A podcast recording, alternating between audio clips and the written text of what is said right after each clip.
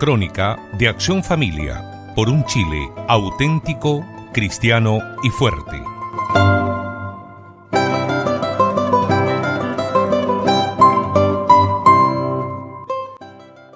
Estimado radio oyente, si hay una palabra que usted debe oír varias veces al día es la de inclusión.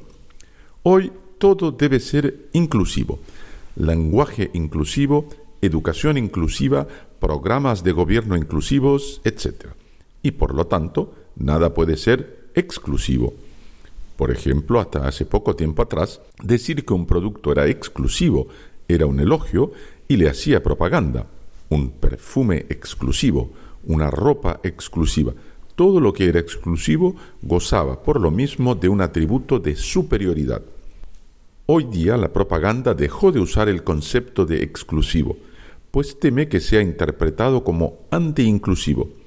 Y como hoy lo que no es inclusivo es malo, entonces lógicamente lo exclusivo pasa a ser considerado egoísta, elitista, no solidario, discriminatorio.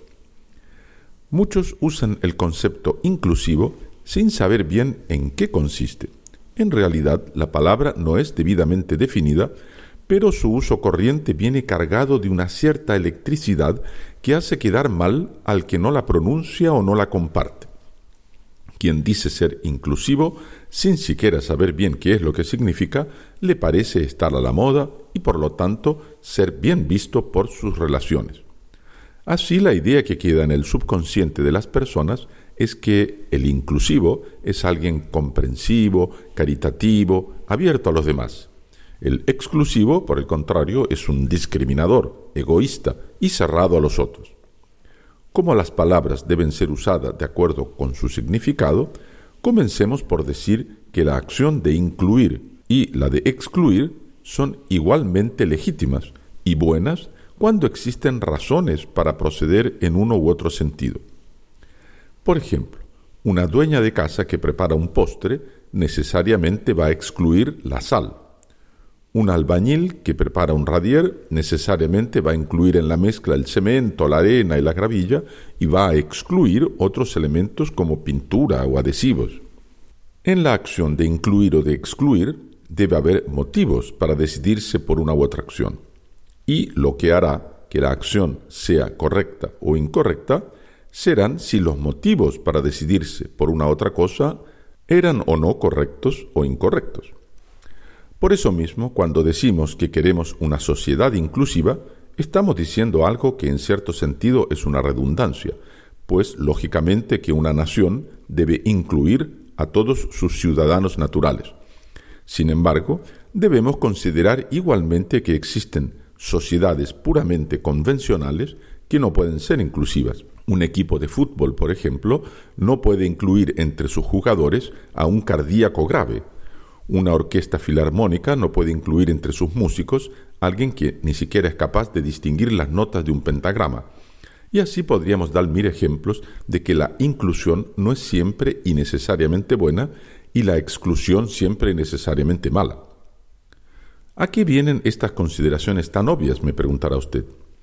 Resulta que un amigo de este programa nos pidió que nos pronunciáramos sobre el hecho de estar siendo abolido en diversos liceos la costumbre de conferir premios a los mejores alumnos. En la raíz de esta nueva actitud está la idea de que otorgar recompensas públicas sería doblemente nocivo. Excitaría la vanidad en los beneficiados por el premio y dejaría con complejo de culpa o de inferioridad a los demás. En una palabra, los premios serían excluyentes de la mayoría y por lo tanto malos. Por ser un tema que es básico en la vida de una civilización y abarca una apreciación de costumbres venerables que buscan el mantenimiento de ambientes sanos, nos hemos decidido a tratarlo con usted en este programa. En realidad se trata de un problema que excede el ámbito escolar y toca directamente al de las honras y castigos en todas las sociedades humanas. Según la doctrina de Santo Tomás de Aquino, gran doctor de la Iglesia, el hecho de que una persona posea cualidades auténticas que sean reconocidas y honradas por la sociedad es para ella un bien superior a la salud o a la riqueza e inferior solamente a la gracia de Dios que trasciende todos los bienes. Entonces, Privar a los mejores de las honras a las que tienen derecho es una flagrante injusticia, pues es causar un daño, y un daño gravísimo, precisamente a los que merecen la estima de los demás. Además, otorgar premios de suyo no causa vanidad a los hombres verdaderamente virtuosos, sino que les incita al progreso en la virtud. En cuanto a los otros, no los deprime, sino más bien les convida a una loable emulación. Imagínese usted un profesor que dijera a sus alumnos antes de la prueba, Jóvenes, no se preocupen por lo que respondan, pues las notas serán inclusivas y nadie quedará sin aprobar. ¿Cree usted que esto estimularía a los alumnos a esforzarse o al contrario sería un incentivo para que los flojos continuasen tranquilos? Este es un tema tan importante que el Papa San Pío X quiso explicar para todos los católicos del mundo en el breve Multum ad Excitandos del 7 de febrero de 1905 la razón de ser de los premios y de las distinciones honoríficas. El Papa se refirió al asunto durante una ceremonia de concesión de la más alta condecoración de la Santa Sede y por lo tanto de toda la cristiandad, la Orden Suprema de la Milicia de nuestro Señor Jesucristo. En la ocasión, enseñó el Santo Padre Pío X. Las recompensas concedidas al mérito contribuyen poderosamente a suscitar en los corazones el deseo de practicar actos generosos. Pues si revisten de gloria a los hombres que hicieron méritos singulares ante la Iglesia o la sociedad, sirven también de incentivo a todos los demás para que sigan el mismo camino de gloria y de honra. Según este sabio principio, los pontífices romanos, nuestros predecesores, han considerado con especial afecto a las órdenes de caballería como otros tantos estímulos para el bien. Por iniciativa de ellos, muchas órdenes han sido creadas, otras, instituidas anteriormente, fueron restauradas en su primitiva dignidad y dotadas de nuevos y mayores privilegios. Ahora, lógicamente, el pertenecer a una orden de caballería es altamente excluyente, pues para acceder a tal honra el aspirante debe cumplir con requisitos difíciles y que no están al alcance de cualquier persona. Sin embargo, no por esto el Papa consideraba que fueran malas. Al contrario, él las recomendaba, pues ellas suscitan en los corazones el deseo de practicar actos generosos. Lo mismo se podría decir de un deportista que participa de un campeonato o de un estudioso que compite en una tesis universitaria. Los que se destacan merecerán un premio de acuerdo a sus méritos. Quizá algún auditor inclusivo nos diga que admite que se pueden conceder honras a quienes las merecen, pero que recusa que se deban dar sanciones o castigos excluyentes a los que se comportan mal. Nuevamente discordamos con este falso sentido de la inclusión. ¿Puede haber algo más inclusivo que la familia en relación a sus miembros? Sin embargo, los padres de familia pueden y deben saber premiar a los hijos cuando se portan bien y también deben castigarlos cuando lo merecen.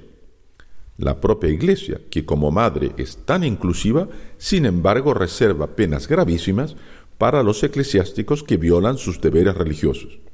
En las escuelas militares, hasta hace no mucho tiempo atrás, existían también ceremonias de degradación para los cadetes que por su grave mala conducta se habían hecho indignos de vestir el uniforme de la institución. Resumiendo nuestras consideraciones, debemos proceder en relación a quienes nos rodean siempre con espíritu de caridad cristiana, es decir, quererlos por amor de Dios. Pero eso no debe llevarnos a olvidar que el propio Dios nos enseña que si no nos comportamos como Él nos manda, seremos eternamente excluidos del premio eterno. ¿Podrá haber una exclusión más excluyente? Ciertamente que no, pero ella es enteramente buena, pues es un designo de quien es la bondad infinita por su propia naturaleza divina. Muchas gracias por su adición y recuerde que nos puede seguir en www.accionfamilia.org. Hasta la próxima semana en esta misma su emisora. Esto fue la crónica de Acción Familia por un Chile auténtico, cristiano y fuerte.